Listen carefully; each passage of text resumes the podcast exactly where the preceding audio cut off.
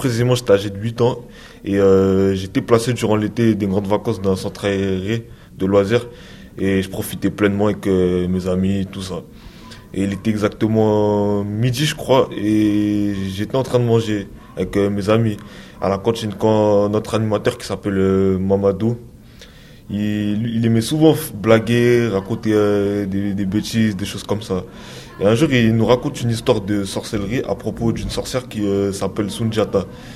Et je me souviens qu'il disait exactement euh, que si l'on prononçait plusieurs fois le nom de Sunjata, environ dix fois, bah celle-ci, elle, elle apparaîtrait pour nous, nous manger tout cru et nous décortiquer en pleine nuit.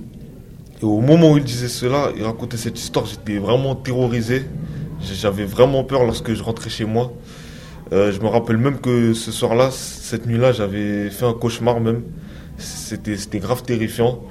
Euh, du coup, le lendemain, je, retournais au centre de loisirs. J'apprendrais vraiment le moment où l'animateur allait raconter euh, encore son histoire tordue. D'ailleurs, ce n'était pas fini parce que une fois, on était donc tous avec mes autres camarades en sortie d'une base de laser, je crois, c'était à Cergy. Et, euh, et là, c'était encore pire parce que quand on était posé tranquillement euh, dans une table de pique-nique, euh, là aussi, il s'est mis, à raconter son, histoire à propos de cette sorcière Sunjata. Sauf que, cette fois-ci, c'était encore pire parce que dans le fait où il racontait la, même histoire, mais il la rapporté à son cousin. Et ça faisait vraiment flipper. Et, et oui, il disait que son cousin avait fait soi-disant une expérience terrifiante, euh, mauvaise avec cette sorcière auprès d'une rivière.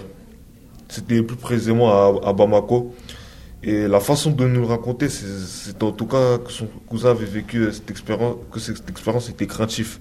Et en fin de compte, dès qu'il avait fini de nous raconter son histoire avec cette sorcière et son cousin, j'étais encore plus traumatisé et je voulais, je voulais, je voulais plus qu'on parle de cette histoire.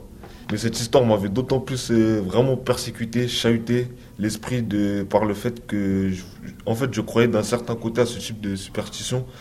En effet, à cette époque et même au jour d'aujourd'hui maintenant, je croyais en Dieu, en un certain créateur doté d'un pouvoir divin puissant qui pouvait exercer infiniment sur nous.